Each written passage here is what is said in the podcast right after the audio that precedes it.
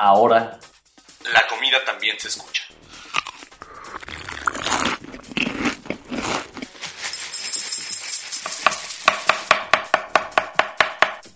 Bienvenidos a Sabores de México.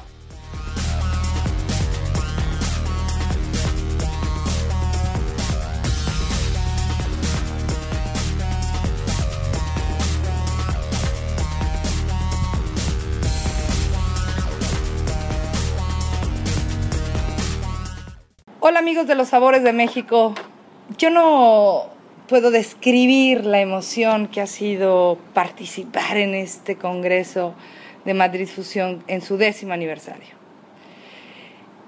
Estamos a punto de terminar, pero no podíamos tener un mejor cierre que con alguien tan similar a nuestras tierras mexicanas. Nelson Méndez un día se presenta con una tarántula en Madrid Fusión, en Guanajuato, y causó un revuelo. Pero ¿de qué nos sorprendemos si en México comemos gusanos? En México comemos una infinidad de insectos y, y de animales rastreros. Somos países hermanos. ¿O tú qué opinas, Nelson? No, así es. Y eh, fíjate que eso que, bueno, igual yo creo que mantenemos una cultura muy parecida, pero yo creo que es el amor y, y, esa pasión con lo que uno presenta, si sea un gusano, pero es esa, esa, como que muy adentro de esas raíces y ese orgullo de, ejemplo, de comer gusano o de comer araña, porque esto ha sido parte de la alimentación eh, milenaria de nuestros hermanos indígenas. De, de, Mesoamérica, así es. Hay miles de preguntas que quiero hacerte, pero no sé si me vaya a dar tiempo. Pero bueno, empezamos por, ¿y después de una araña qué? Después de una araña qué? Yo, fíjate, en el caso de la araña yo creo que esto ha sido uno de los elementos que yo he tomado como punta de lanza, pero detrás de eso, por supuesto, hay una gran despensa que estamos justamente trabajando con las comunidades indígenas para que esto sea sustentable en el tiempo y que esto desde la cocina le aporte hoy a la gastronomía del mundo, por supuesto, esos productos que, que hoy no se conocen, porque hoy la gastronomía, el mundo está ávido de nuevos productos y nosotros tenemos una gran despensa de la Amazonía, hablo de la Amazonía venezolana como la más virgen, la menos intervenida por el hombre, y que si trabajamos hoy con cuidado de no romper el ecosistema, de que no sea un reservorio saqueable, yo creo que eh, esto sería un gran aporte a la gastronomía del mundo. Y ese es el segundo paso, o lo que vendría de, de esta gran, eh, vamos, si la llamamos cocina amazónica, de manera inteligente, hacer una sustentabilidad y eso le aportaría mucho a la gastronomía en el mundo. Eso sería como el, aporte o lo que vendría de, esta gran propuesta de la cocina amazónica venezolana. ¿Podemos exportar las, las arañas? Se están haciendo cultivos. Eh, hoy, eh, decir que hoy vamos a tener a lo mejor esta araña en un supermercado, no, no hablando de de, que a lo mejor en un año, dos años, no, es muy prematuro decirlo, pero sí se pudiese tener en algunos restaurantes, vamos a hablar solo de Venezuela en estos momentos, eh, mira, como un plato exótico y en una temporada, en un periodo que, que, no sea durante todo el año. Pero se están haciendo las pruebas, los cultivos se desarrollan con mucha facilidad y, y, bueno, yo creo que esa es una de las miras en el caso de la araña mona, que pueda haber eh, para un eh, grupo, vamos a decir, de, de, de, estos comensales un poco más atrevidos por los momentos, que tengamos eso disponible ahí, pero repito, con la, hacia la sustentabilidad con las comunidades indígenas. Venezuela se conocía mucho por su petróleo, eh, por su política controversial, y de repente llega alguien como tú, ¿cómo? Cuéntame un poco de eso. Yo creo que, bueno, primero eso, orgullosísimo, este, primero, bueno, por estar en Madrid, en Madrid Fusión, bueno, y haber estado en México, en Guanajuato, eh, definitivamente eso para mí es un logro, ¿no? Y, y, siendo de una de esas etnias de la Amazonía venezolana que tanto, bueno, y no solo la de, la de Venezuela, sino en general las etnias yo creo que no han tenido como rezagado. Tú llamas, hablas de un indígena, de un étnico y, seguro que lo que se le viene a la mente a unos atrasos es salvajismo, es, como esa, e, e, esa puerta ahí salvaje, ¿no? o esa vitrina salvaje. Y que yo, Nelson Méndez, que yo haya trascendido, como digo, e, esa frontera y que no se vea hoy la Venezuela como, como un solamente como un exportador, como una maquinaria, como un como un sacapetróleo, yo creo que bueno, eso definitivamente es un logro al trabajo de muchos años y que, y que mira, orgullosísimo, pues, ¿no? Digo yo, de, pertenecer a una INE y ser ese, y además, bueno, el primer venezolano que transciende en estos dos eventos puntales, fundamentales y uno de los más importantes del mundo como eh, Madrifusión México y este Madrifusión aquí en Madrid. Antes de hacer mi siguiente pregunta, quiero recordarles que mi nombre es Elsie Méndez. Ah, bueno, somos somos, somos parientes. Parientes, así es. Somos parientes. Y me siento tan orgullosa y se siente tan bonito tener a alguien que se apellida como uno, que hace estas maravillas. ¿Cómo se sale de la selva? En Curiara. ¿Cómo? O sea, ¿cómo, cómo, cómo saliste de todo ese Fíjate, yo creo que, sí, yo, bueno, primero que yo soy de la selva, bueno, dije anteriormente, una etnia de la etnia Baré, de una de las etnias que habitan en la, Amazonía venezolana. Y un día eso, yo creo que buscando Nuevo Horizonte, pueblos que son eh, muy marginados, en el caso de la Amazonía venezolana del estado Amazonas, porque está como está ubicada geográficamente además. Este, y bueno, llega un momento en que empiezas a estudiar y llega en un momento o te quedas ahí o rompes fronteras, sales para hacer o lograr nuevas metas en, lo que tú te diseñes como vida, ¿no? O, como, como, como, una, como una manera de vivir. Yo salgo de, de, de, la Amazona, de la selva amazónica, buscando nuevos horizontes, a una ciudad un poco más eh, transculturizada. Pero ya con la idea de ser cocinero. Mira, sí, porque hay una semilla, mi mamá abuela, mi abuela María, eh, era misionera o trabajaba con unos misioneros que hacían viajes a la selva para ayudar a las comunidades indígenas. Entonces yo estaba muy pequeño, mi mamá se divorció y yo me tenía que quedar con mi abuela y desde los cuatro hasta los ocho años yo viajé con mi abuela para algunas comunidades muy adentradas a la selva, o sea, para, casi en el corazón de la selva amazónica venezolana. Entonces, claro, ella era cocinera de esos misioneros y claro, mis recuerdos son grandes ollas, grandes aromas, estos productos, el caso de la araña, del gusano, y mi mamá trataba de dar, de prepararla de manera distinta, de disimularla, para que estos misioneros pudiesen entrarle, ¿no? Comerla. Entonces, yo creo que de ahí viene esa esencia. Ya me voy, por supuesto, buscando nuevos horizontes, pero, pero con, con esa semillita ahí eh, dentro, que, que, a lo mejor eso era pues lo que, lo que quería yo en mi vida. Estudio, hago técnico en hotelería, eh, luego, por supuesto, yo con pocos medios para, para, para subsistir eh, fuera de mi, de mi hábitat, es decir, de, mi Amazonas. Este, tengo que trabajar y por supuesto empiezo a trabajar en un restaurante de lavaplato, de ayudante, hasta que terminé mis estudios, ¿no? mi, técnico. Luego me voy a la capital, a Caracas, y ahí bueno, empiezo a buscar trabajo y, y empiezo como ayudante de cocina en algunos restaurantes y luego ya me encuentro con dos grandes maestros de la cocina que en ese momento estamos hablando principios de los 80, finales de los 70, principios de los 80, en Venezuela no había ningún cocinero que, llevaba un, que llevara un restaurante importante. Eran franceses, alemanes, me encuentro con dos eh, alemanes con formación francesa, de esos rígidos militares, y bueno, yo creo que ahí empieza ese Nelson Méndez, bueno, a, a desarrollar una cocina que hoy estoy, me siento bien, digo, realizado, porque bueno, fue una propuesta francesa que llevé por 25 años y que hoy todavía, bueno, me mantengo ligado a un restaurante francés, pero nada, un día, bueno, fue inevitable una mirada hacia mis raíces de nuevo.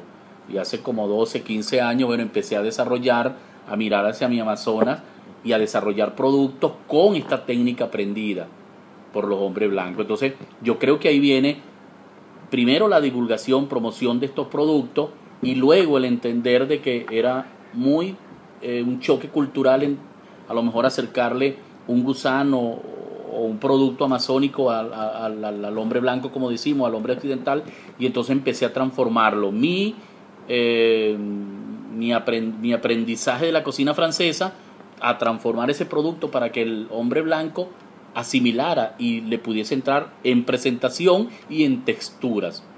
O sea, darle una textura y una presentación distinta para acercarlo. Y así fue que empezamos, bueno, ensayo, error, por supuesto, siempre viéndome muchas veces eh, con mala cara, o sea, como que va este cocinero loco que va a decir que nosotros podemos comer guachaco, que nosotros podemos comer gusano, este tal loco. ¿Cómo le dicen a la, a la tarántula?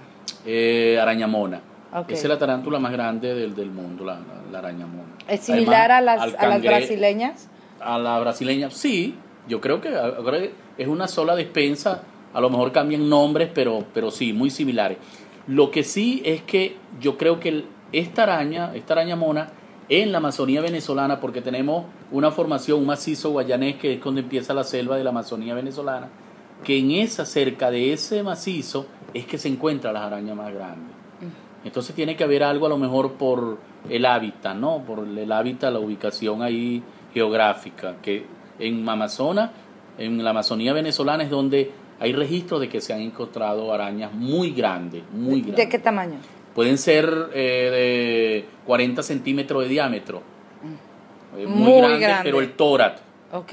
O sea, o sea solo el tórax. Yo no lo he visto, pero solo el tórax. Algo así, y pueden ser de un metro en tamaño con las patas. Wow. O sea, muy grande. Eh, de este tamaño mediano, como se hace, con un palo se en las cuevas, ellas viven en cuevas y luego cuando ellas muerden, porque bueno, se están siendo molestadas, simplemente se les suben las patas y quedan inmóviles.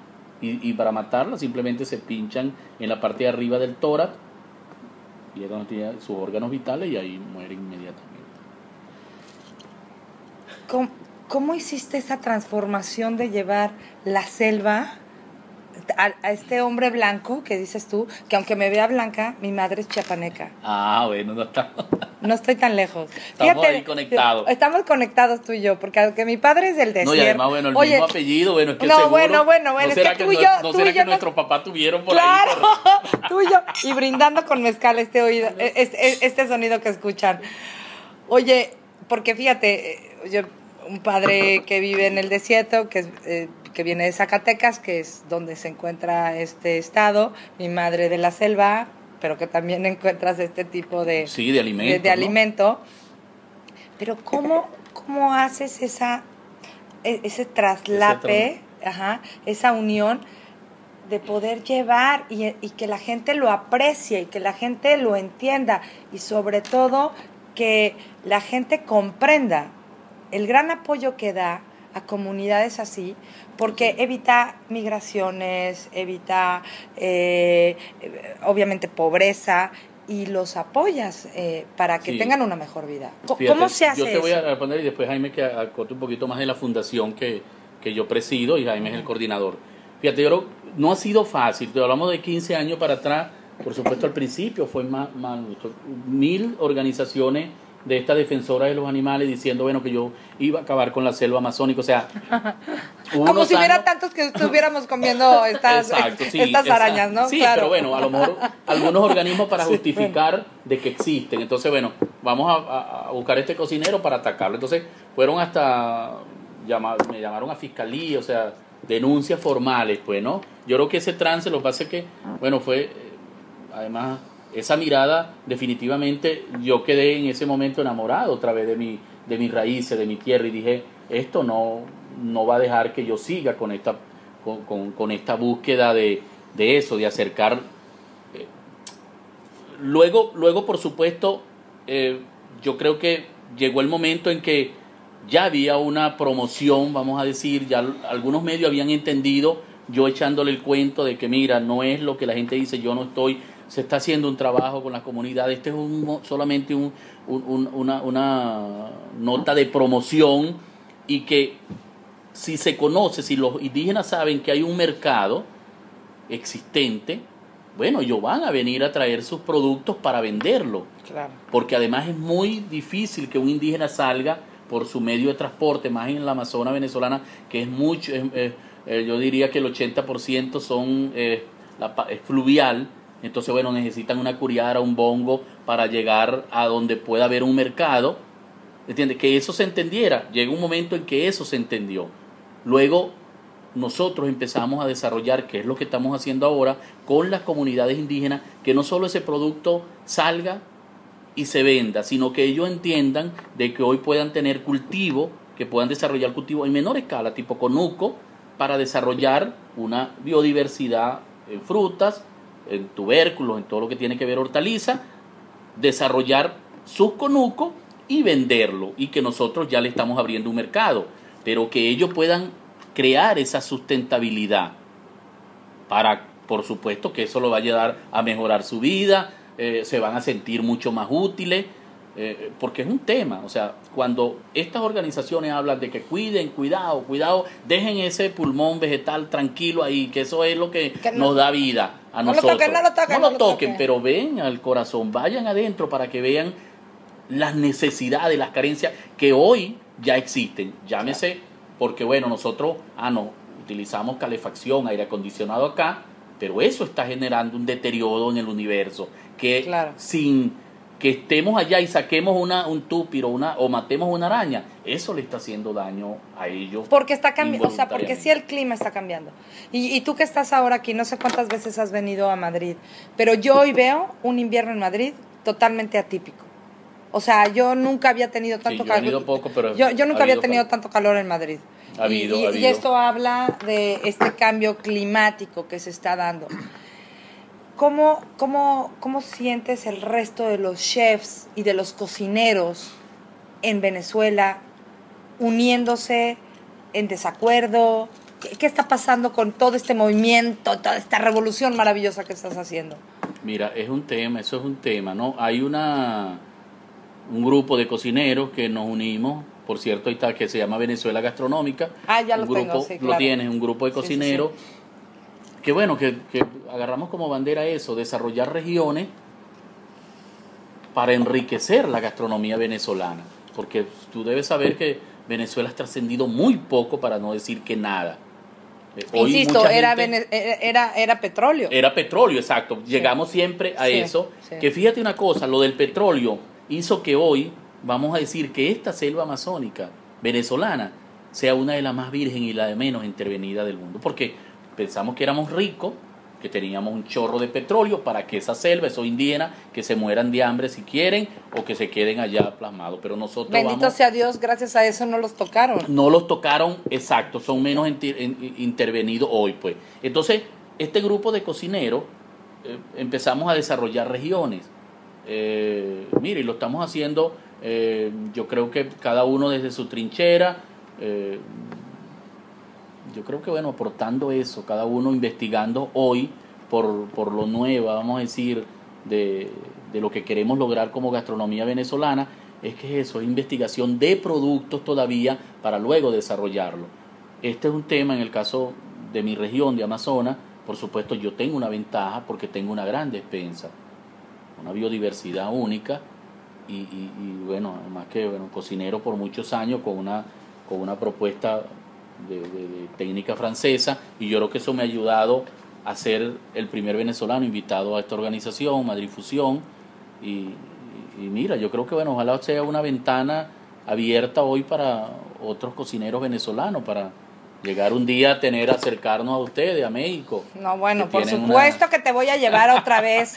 y no solo para que te vean en un foro, quiero que te prueben. Y aquí hay, una, hay un compromiso abierto porque te voy a llevar a México para que la gente te pruebe. Qué bueno. voy, a, voy a abrir un restaurante de alguno de nuestros amigos, que a lo mejor es Daniel. Ajá. No está aquí, pero yo sé que lo estoy Ajá. comprometiendo y que me va a decir que sí, que a él le encanta este experimento, a que, a que tú puedas mostrarnos. Ah, bueno, qué Bueno, además de la cocina de la selva, ¿qué más tiene Venezuela para ofrecernos? Dime, dime otros productos. Otro producto, mira, por supuesto una variedad en ajíes dulces, dulces, que son eh, únicos, ¿no? Pero sí, tenemos, tenemos muchos productos. Eh, en el caso de lo típico, bueno, tenemos el cacao, que uno de los mejores cacao del mundo. Ahí, ahí tenemos No, no, no, no, bueno, yo, no, nadie me tomó foto, pero si lo hubieran visto, hubieran visto la cara que le puso. O sea, ¿cómo que el cacao? Es que el cacao lo hemos dado nosotros los mexicanos, Nelson. Ahí tenemos esa controversia. ¿Cómo? aquí llegó No, ya está Sí, demasiado. hasta aquí no, ya, ya, hasta aquí llegamos. No, el cacao es ¡Es venezolano. Ay, ay, ya el ceviche, cacao, todo peleando. Oye, bueno, el cacao, está bien, está bien. Sí, el cacao y... Mira, hay unos, ahorita a lo mejor se me escapan algunos, pero sí, tenemos eso, más que todo productos que hoy, bueno, se están trabajando para, para lograr eso, una gastronomía unida de regiones y eso es lo que nos va a aportar a lo mejor a diseñar platos que trasciendan un poco la frontera. Nosotros tenemos la yaca, que es especie de, un tamal, la yaca que se hace un plato muy típico, pero es un plato más colonialista, diría, no, no tiene como una esencia de, de, de productos que identifiquen a la gastronomía venezolana, a la cocina venezolana. Tenemos otro asado negro, que es un, un plato igual emblemático, muy tradicional y colonial de la cocina venezolana, y el pabellón criollo, que, que- que igual, bueno, un plato emblemático, pero que, que no, no identifica, yo creo que hoy, a la cocina venezolana. ¿Cuál sería la cultura del viejo mundo que más influenció a la cocina venezolana? La cultura, yo creo que definitivamente la española. Porque acuérdate que nosotros fuimos en una época, Sí, Colombia, Italia. sí, Sí. la, la Es que ustedes italiana. fueron, fueron colonia, nosotros fuimos vir- virreinato. Ya Claro, ven, muchachos, claro, sí, sí, por eso claro. nosotros les dimos el Pero digo, cacao. lo, Sí, sí, di- di- totalmente digo lo, cierto. lo- bueno, los españoles porque fueron como los que Claro. en un momento tomaron pues ciertas zonas de la, Claro. de la ciudad, impusieron Claro. su látigo ahí para que para eso, para que cosas se hicieran como ellos querían. Pero fíjate que lo que dice Jaime que que sin embargo en el transitar del tiempo ha evolucionado que hoy yo creo que somos uno de los mayores consumidores de pastas Sí. que, que, que hay. pues. O sea, esa influencia italiana. Sí, esa influencia Muy italiana muy poderosa. Poderosa, ¿no? Pero yo creo que fue más un tema de que ellos llegaron justamente Claro. montando muchos restaurantes Claro. y bueno, poniendo eso, pues sus técnicas, su, su, su receta y, y bueno, cosas que quedaron. Pues además que bueno, una colonia muy grande Claro. que bueno, se, se estabilizó Bueno, además que hay un en la fenómeno- capital. un fenómeno, digamos, social eh, históricamente en Venezuela, que ha sido, pues, como ha habido una tendencia eh, muy fuerte a preferir lo foráneo, ¿no? Que lo propio. Eso es algo que ha identificado a Venezuela. ¿Cómo lo durante- cambia? Sí, bueno, lo cambiamos como por ejemplo con estas cosas que estamos haciendo. Creemos nosotros que pudiéramos cambiarlo. Yo no sé, o sea, no sé si plantearse el reto de cambiarlo como objetivo final este, sea adecuado, porque podría ser como muy pretencioso. Yo creo que más bien lo que hay que es darse cuenta de que eh, cada persona desde su trinchera, como decía Nelson, cada cocinero, cada albañil, cada carpintero, eh, cada talento eh, puede aportar trabajo siempre considerando el recurso local y beneficiar a las comunidades locales. O sea, en esa medida la gente se va a sentir orgullosa y va a sentir sentido de pertenencia a un sitio, a un terruño, a unos productos, a una economía que sienten como propia y en esa medida es que se genera el desarrollo, cuando la gente lo siente que es de ellos. ¿no? Por eso es que bien tocaste el tema del caso del petróleo en Venezuela, porque era algo completamente eh, foráneo, aunque Venezuela sigue siendo una potencia petrolera, este, bueno, todavía no hay, no se ha definido del todo, está empezando a suceder de que la gente se está eh, empezando a tener cierto sentido de pertenencia por el patrimonio inmaterial, que es realmente lo que estamos hablando en este momento. Entonces, este, bueno, eh, creo que justamente acciones como las que se hacen en la Fundación Cocina Amazónica Venezolana, como lo que está desarrollando la Asociación Civil Venezuela Gastronómica, lo que hacen otras organizaciones este, culturales, eh, han generado pues que, que, que es ese despertar un poco de la, de la conciencia eh, y lo importante de, tener oportunidades como esta, como pues que hayamos venido a Madrifusión con nuestra propuesta, con, con eh, Nelson y toda esa despensa que trae, es que bueno, eso genera un efecto mm, de tal vez de imitación y sobre todo de, de despertar ese, ese ese orgullo sano, ¿no? De lo propio, ese sentido, repito, ese sentido de pertenencia. Entonces, bueno, ahí, por lo menos por ahí, puede generarse, por lo menos en el peor de los casos, un modelo a imitar, que es bien imitable además, porque estás trabajando con los recursos propios y beneficiando a tu propia comunidad. ¿Crees que haya otras fundaciones como las de ustedes en el resto de Latinoamérica? Sí, sí las hay, sí las hay. Lo que ¿Así pasa es que... importantes? sí. Bueno, nosotros no somos tan importantes, ¿no? Pero bueno, este...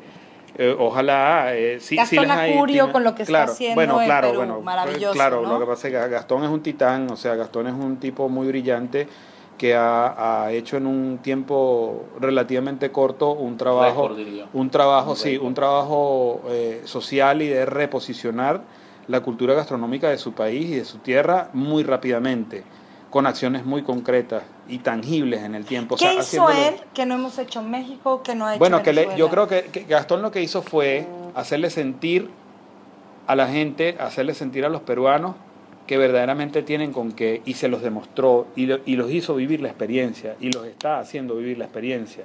Esa es la diferencia, que la gente cuando lo vive ya siente la experiencia propia y permea la piel, y permea el cerebro, la mente, el corazón, y ya lo siente como propio. Eso es muy distinto a que te cuenten una historia de que tú eres venezolano y te gusta el pabellón y que tú eres mexicano y que te gusta el patriotismo, ah, tal, claro. exacto, de golpes de pecho, de golpes de pecho claro. más no vivencial. Claro. Entonces, eso ha sido la, la- Claro. la- la genialidad de, de, de Gastón la Acurio. sí. de los campesinos, a Correcto. a los cultivos. Considerando justamente, ese es un puntazo muy importante que, que ha, que ha- que ha dado pues Gastón a la, a la, a la gastronomía, no- yo no diría que solamente peruana, de, de- Latinoamérica y, tal vez de otras regiones del mundo, donde tienen una, una diversidad muy grande de productos y, y, y justamente quienes hacen esos productos, los agricultores, los pescadores, en fin, los productores de alimentos, se sienten completamente integrados al proceso que él plantea que es la diferencia que tenemos eh, en, en otros países, ¿no? que no, no hemos terminado de integrar a la, a, la, a, esa, a la producción primaria al proceso gastronómico, porque no se ha entendido que la gastronomía este, es un abanico bastante amplio que abarca desde la producción del alimento hasta el plato final, hasta las Desde la tierra hasta la propiedades, hasta las propiedades organolépticas y los fenómenos que Así suceden en el cerebro con los alimentos. Tra- trabajan de la mano con Alex Atala porque ustedes comparten una selva. Sí, sí bueno, lo, lo que pasa es que justamente estamos en un principio, ¿no? Tuvimos un, digamos, un primer contacto interesantísimo con, con Alex allá en tu tierra, en, en México. Bien. Gracias a Madrid Fusión. Claro, claro. En, en Guanajuato. Sí, bien, correcto. qué bien. No, hay un proyecto bien bonito que Eh, y, y- y hay- tenemos pues un, un- un proyecto que yo no sé en qué momento se va a dar porque estamos tratando de ponernos de acuerdo, de hecho con, con, con Pedro Miguel también. Y bueno, Ale es un tipo también brillante, él, él aborda el tema de la, de la gastronomía o de la cocina amazónica desde su punto de vista, como lo hace Nelson, como lo hace Pedro Miguel y como seguramente lo harán otros que están por descubrirse, porque el Amazonas es muy grande pero muy, muy grande. Eh, Nosotros ni siquiera sabemos cuál es el, la- el, el- el- el potencial real que tiene el Amazonas, ¿no? En cuanto a recursos alimentarios y, bueno, no hablemos de minerales, ¿no? ¿Hay alguien Pero- que lo conozca del todo, el Amazonas? ¿Hay alguien que pueda decir conozco todo? Eh, No, no, no, hay, no, no, no, no, Eso, no. eso- No, porque- sería muy atrevido decirlo. Porque, O sea, que alguien diga que, que Sí. conoce toda la Amazonía, la Amazonía. no, no. mira, en estudios recientes que han hecho, inclusive en alianza con universidades del primer mundo, desde el punto de vista antropológico, de asentamientos humanos, eh, se, eh, recientemente se descubrió una, mm, una etnia o un grupo humano eh, que no ha tenido contacto alguno con el, el resto de la humanidad. Qué fuerte, ¿no? Sí, eso, ese fenómeno está sucediendo o en, en- en este estudio que se ha hecho hablaron de al menos cuatro o cinco grupos humanos que, que no han tenido contacto con el resto. Pero particularmente el más aislado de todos, aislado entre comillas, ¿no? Ha sido este grupo humano, eh, están en algún lugar de la selva amazónica porque no, no, o sea, no era ético para ellos revelar, digamos, las coordenadas donde estaban ubicados porque justamente lo que se quiere preservar es que sigan en ese, en ese sitio que no sean tocados y que bueno, que hayan, pues lo- los han estudiado, digamos, desde lejos sin que ellos se den cuenta, ¿no? Solo con imágenes satelitales o con de pronto vuelos más o menos cercanos, no muy cercanos, pero que, que constatan que están allí. Pero, pero bueno, eso, eso que nos dice, pues que, que bueno, que es muy grande, a lo mejor hay más de un grupo humano en el Amazonas. Claro. O sea, es impenetrable. El, el Amazonas ¿Es impene- inseguro? Sí. No digo, seguro que hay Ah, algunas ah. otras etnias que, que no han tenido ningún contacto Claro. con, con hombre blanco. o Y, sea, y, y eso, y es, y es, y ¿Cómo es te reciben cuando, te, cuando llegas por primera vez a etnias como estas? Mira, ya, por supuesto, Nelson Méndez ya salió tu- muchos años fuera y sin embargo no es fácil. El indígena no se abre si no siente que, que hay un respeto, o sea, que, que eres Que traes uno de buena ellos, vibra. que trae buena vibra. eh, Eso, eso sería. Entonces, eh, yo siempre la tengo, yo creo que, bueno, por, por, por mis raíces, yo creo que hay ese, eh, esa especie de conexión y bueno, donde hemos ido a comunidades muy, muy, muy, muy adentro, vamos a decir selva adentro, bueno, hemos, gracias a Dios hemos sido bien recibidos. La última experiencia ahorita que fuimos a grabar parte del video, que bueno, el, el tiempo no nos permitió, a una bendición que un gran chamán con- reconocido de una etnia, de la etnia Piaroa, iba a darle al, al- al recinto. Eh, él, bueno, nada, co- conmigo fue muy, Muy muy, especial, sí. muy especial, pues dijo que, que, que él me consideraba como un hermano, que no es fácil, porque, porque el hijo que más o menos medio hablaba el, el- el castellano, castellano. mm, tradujo y dijo, bueno, mira que no era que difícil haberle escuchado eso Sí. Entonces, sí, mira, yo creo que hemos tenido esa suerte, pues yo he tenido esa suerte de ser bien recibido por mi hermano indígena. Ha sido un gusto estar contigo. Y voy a dejar que nuestra líder de Slow Food te haga dos preguntas porque me está dejando, pero tú no sabes qué fuerza siento en esta No, yo sí la siento. Yo ya la sentí. Esta- es- más. era, era mi destino estar cerca de ti, qué Nelson bueno, Méndez. qué, qué buena vida. Este, y, y- y vamos a platicar tú y yo más cerca. Pero a ver, Ada, vamos a dejarle este espacio a Ada que haga dos preguntas porque ya estamos a punto de terminar. Yo nada más quisiera preguntarte cómo, cómo lograste encontrar el equilibrio entre ser ese chef, el chef investigador que se mete a las comunidades. Y te lo pregunto porque yo estoy en ese punto. A mí me toca ahorita estar viendo cómo, como chef, me, me adentro, cómo llego a esas comunidades. Yo creo que tuvo, por supuesto, que ver ese acercamiento o ese aprendizaje de esta eh, gran cocina que es la francesa, haber aprendido, eh, por supuesto, de, de- técnicas, de, del manejo de algunos productos y luego retornar, regresar a mis raíces y eso, haber estado a lo mejor esos años desconectado eh, o fuera de mi, de, de mi entorno, de, de- de esas raíces, yo creo que me hicieron, por supuesto, darle un valor o el valor que se merece eso. Y luego con, por supuesto, con las técnicas y, y ese gran producto, ese maravilloso producto, yo creo que es lo que ha hecho que yo eh, esté bueno, totalmente entregado y enamorado de esta propuesta. Muy bien. Y la segunda pregunta es, ¿cómo ves México tú? ¿Hacia dónde vamos? Yo creo que nosotros vamos hacia México. ¡Eso está divino! Esa fue la mejor respuesta. O sea, Porque ustedes de verdad no, tienen es que no puedo, hoy- brindar, no puedo brindar con, con el sin, Salud sin- con no, no, no puedo brindar sin mezcal, ya tengo una gota, pero bueno, no le, no le diste aquí al, al presidente Sí, de la toma, fundación. toma, Jaime, Por favor, tienes que probarlo. Tenemos que despedirnos, tenemos que despedirnos. Ha sido un honor estar contigo. Ha sido una experiencia indescriptible. No lo puedo decir de otra manera. Eh, uno vive situaciones, momentos, experiencias, pero estar conectada con un hombre que me remonta a mi selva maya, a mi selva de chiapaneca y, y que parece que tuviéramos un hilo que nos conecta y se siente. Nelson, muchas gracias por este momento. Ha sido un honor estar contigo, de verdad. Es, va a ser un honor poder apoyarlos y hacer todo nuestro esfuerzo para toda la gente que nos escucha, que apoyen a esta Fundación de la Cocina Amazónica Venezolana. Gracias Nelson, gracias Jaime por estar con nosotros. Yo soy Elsie Méndez.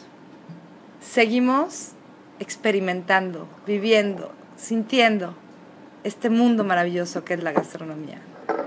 Para los sabores de México, buenos días, muy buenas tardes, que tengan una excelente noche.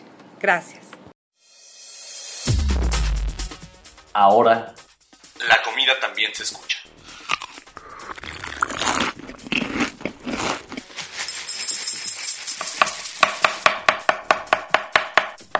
Sabores de México.